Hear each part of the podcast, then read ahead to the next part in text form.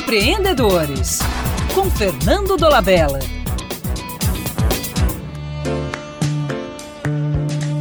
Humanos são naturalmente corruptos.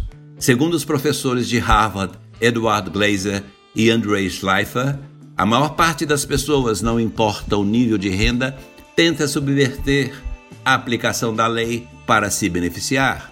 Isso acontece porque somos programados para tomar a decisão que nos interessa em cada situação em que estamos envolvidos.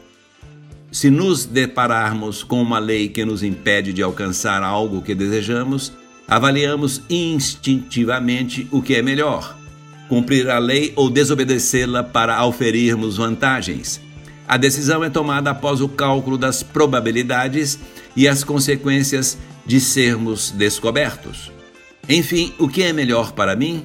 Tal raciocínio existe porque cumprir todos os regulamentos impostos pelo Estado é penoso e custoso. Assim, as pessoas, na sua maioria, irão comparar os benefícios de se obedecer à lei com as consequências da desobediência. Se a balança pesar para o não cumprimento, não há justificativa racional para obedecer à lei. Há casos sui generis, como o do aplicativo Waze, que, em uma das suas funções, alimenta a cooperação coletiva para beneficiar infratores da lei.